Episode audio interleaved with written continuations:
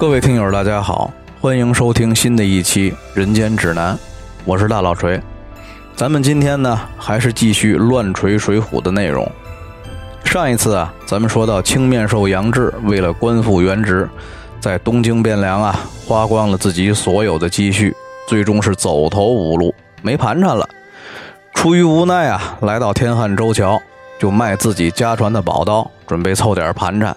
可是偏偏又遇到了杠精牛二的纠缠，两个人争执之间啊，杨志是一时兴起，用家传的宝刀杀了牛二。所幸现场啊有众人作证，再加上这个牛二啊，平时是危害乡里，挺遭恨的。所以说，开封府尹只问了一个一时斗殴杀伤，误伤人命，象征性的打了杨志二十板子，判了个发配北京大名府留守司充军。可见呢，开封府尹对于杨志确实还是很优待的，发配呢也没往又远又苦的地方送。这个借差张龙赵虎呢，也敬杨志是条好汉，对他也没有为难。咱也不知道这个开封府的差役名字叫张龙赵虎是不是传统。这三个人呢，一路上也无非是饥餐渴饮，小行夜宿，一路无书，到了北京大名府。这个北京大名府留守司啊，书中特别提了一句，是一个上马管军、下马管民、最有权势的官儿。留守使梁中书啊，名字叫做世杰，他呢是东京当朝太师蔡京的女婿。咱们这个书里写的北京大名府啊，跟现在的北京可不是一码事儿，大概位置是咱们现在河北省的大名县附近。历史上啊，北宋有四京。东京汴梁开封府，西京洛阳河南府，南京商丘应天府，北京河北大名府，其实就相当于咱们现在的直辖市。但是呢，这个北京府的军事作用和战略地位又高于现在的直辖市，咱们可以理解为直辖市加大军区的总和。这个留守司的留守使啊，历史上称为使相。意思就是出使在外的宰相。宋代宰相的官称是中书门下平章事，所以说呢，人们称留守使梁世杰为梁中书，基本上相当于咱们现在的中央政治局委员、直辖市市委书记兼北方战区总司令。我呢，大概查阅了一些资料，也许有出入，如果要是错了呢，还请大伙指正。这个大名府留守司的辖区呢？大概是三府十一州五个军五十七个县，所以说这个梁中书啊，可是集以上辖区的民政、军政、行政、财政大权于一身的高级官员，妥妥的封疆大吏。而且北京大名府可是北宋的陪都之一，留守司下辖的军队那是中央军，而且呢还设有行宫和临时中央机构。也就是说，皇上不在的时候，梁世杰他基本上就是这里的土皇帝，真正的上马管军，下马管民，最有权势。我之所以要说这么多，解释北京大名府和留守司梁中书的地位和权势，这个对于以后解释生辰纲事件呢是有用意的。这话呢，先放在这儿，咱们以后再说。杨志啊，到大名府是农历二月初。两个借差把杨志带到留守司厅前，递交了开封府的公文。梁中书打开公文一看啊，哟，这不是杨家的后人杨志吗？我原来在东京汴梁的时候认识这个人呢，这人怎么跑我这儿来了？马上就让手下人把杨志带上来见了，并且呢问了案由。杨志就把高太尉不许他复职。身上钱又花光了，无奈到天汉桥头卖祖传宝刀，误杀泼皮牛二的事儿，一一回禀了梁中书。这梁中书一听啊，高兴了：“你这事儿在我这儿可不叫事儿，你是误杀，又是为民除害。他高老二一个踢球的，懂得什么？有眼无珠，目光短浅。他不用你，我用你，你就留在我这留守司衙门吧。”于是呢，就发了回复的文书。打发张龙赵虎回东京汴梁复命去了。杨志啊，从此就留在了梁中书的衙门里工作，勤勤恳恳，是任劳任怨。梁中书呢，看他工作态度不错，就有心要抬举他，想要让他做个军中副排官。但是呢，又怕手下众武将不服，因为这个梁中书啊，他本身就是个空降的高官，本地派的武将本来就不怎么服他。这回如果再无缘无故提拔一个新来的犯罪配军，那更是没法服众。所以说呢，梁中书就传下号令，让军政司通知部下大小诸将人员，明天都要出东门去教场中比试武艺。当天晚上呢，梁中书把杨志叫来办公室。告知他明天比武的事儿，同时呢也激励一下杨志。杨志说：“您放心，我是武举进士出身，好歹也做到过殿前司制使的职位，十八般武艺我从小就练。现在梁中书您抬举我，我可算见着亮了，也算不辱没我家先祖。我杨志要是能得个出身，为梁中书您马首是瞻，肝脑涂地，在所不惜。”梁中书一听啊，可高兴坏了，就赐给了杨志一副甲胄。那么，咱们说梁中书为什么一眼就看上了杨志呢？首先呀，咱们刚才说了，梁中书他本身是一个空降的高官，治下众将啊，难免不服。所以说呢，梁中书就急需培植一个心腹武将，而杨志呢，正好是名将之后，而且还是开国名将之后，把杨志这样的人呢，收为心腹。大力培植，一步一步的给他高官厚禄，将来一定是自己的一个得力助手。梁中书的老岳父啊是宰相，梁中书自己呢是天下第一大都市的留守司，相当于直辖市的市长兼大军区司令，外加政治局委员。以后呢前途不可限量，就算是他想当一个宰相，那也不是不可能的。到那个时候，如果有一个开国元勋武将的嫡系传人给自己当军事助手，那更是如虎添翼。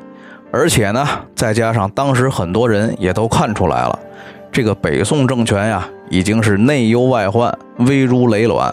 不久的将来啊，可能就会是天下大乱，烽烟四起。到那个时候，手底下如果能有杨志这样有相当号召力的军事统帅，那自己的位置就更加的坚如磐石，所以说，在梁中书看来啊，杨志是个潜力股，以后怎么样呢？不好说。先收为心腹，惠而不废，何乐而不为呢？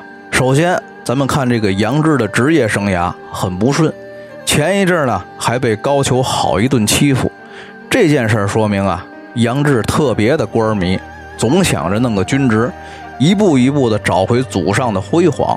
而破产也得想辙给高俅送大礼，以求一官半职。说明这杨志不但官迷，而且没什么是非观念，是个有奶便是娘的主。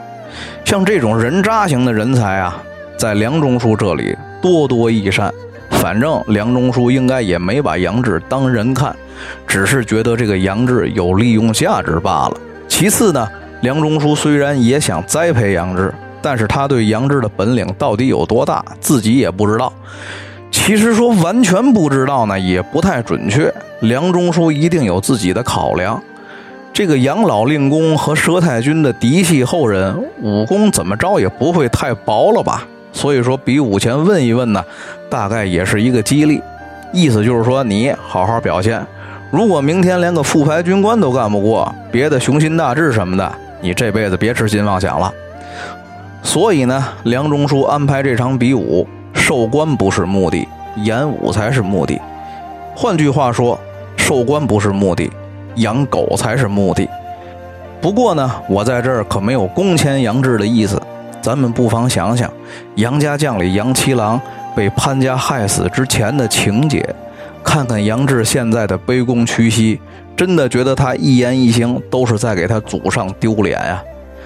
堂堂的天波杨家将，世代簪缨，满门忠烈，一个烈字，早就被杨志用尽吃奶的力气抵挡得干干净净。这个杨志的眼里心里啊，根本就没有多少道德底线，还有是非黑白，只跟乌纱帽较劲。所以说呢，历史上基本上没有喜欢杨志的读者。喜欢杨志呢，实际上就等同于喜欢黑老虎、白老虎，逮住乌纱就是好老虎。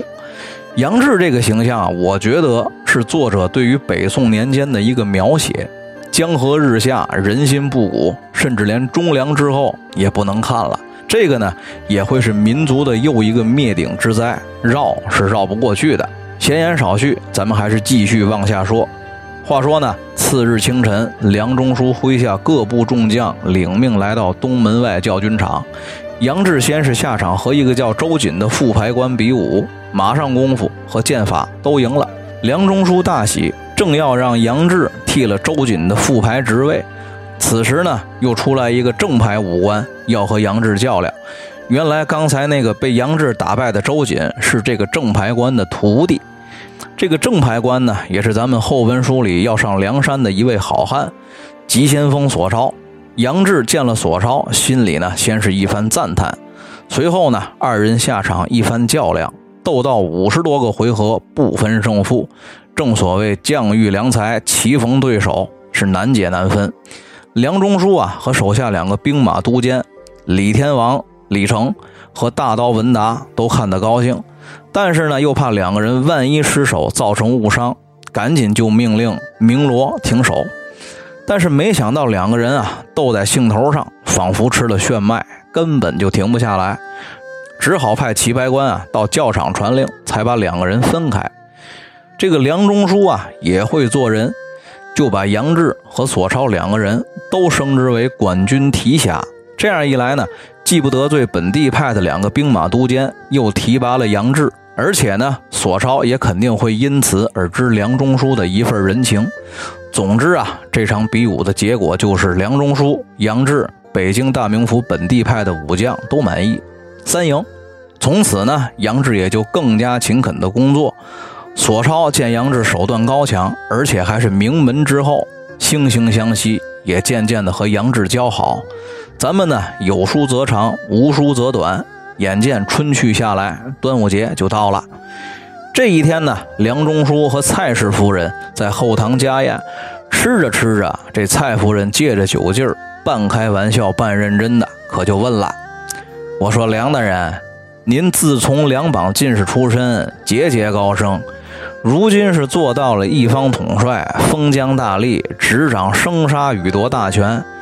您还记得您这锦绣前程是打哪儿来的吗？”这梁中书是什么人呢？官场上混这么久，那词儿亮啊，一听就明白了，多可恨！这倒霉娘们儿，有方子不直接开，在这儿跟我念山音。不过呢，梁中书虽然心里不爽，但是嘴上却还是说：“夫人啊，哪能呢？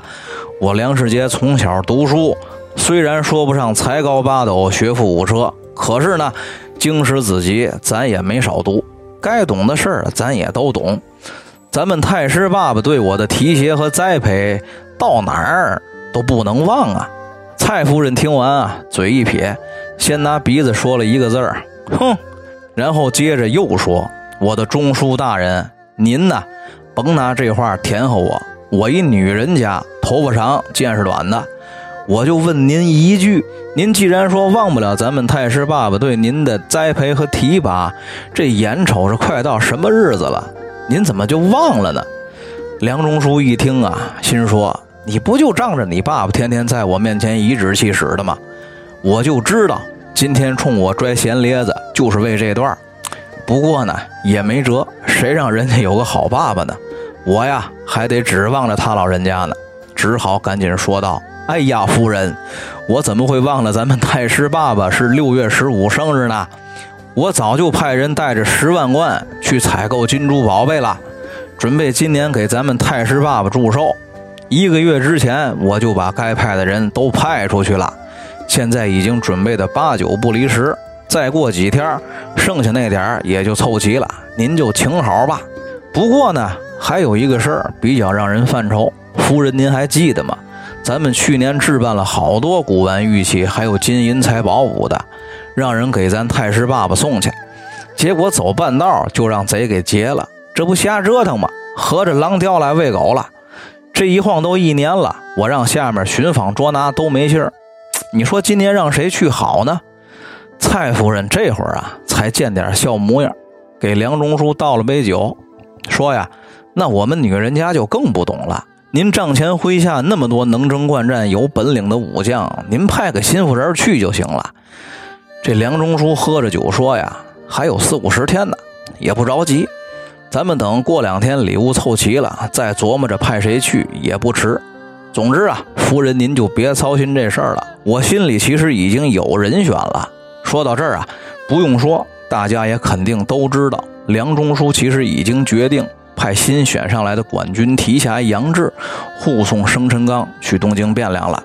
我呢，这些年在不同的地方看，很多朋友都是认为梁中书此举其实是个借口，这份生辰纲里头根本就没有值钱东西。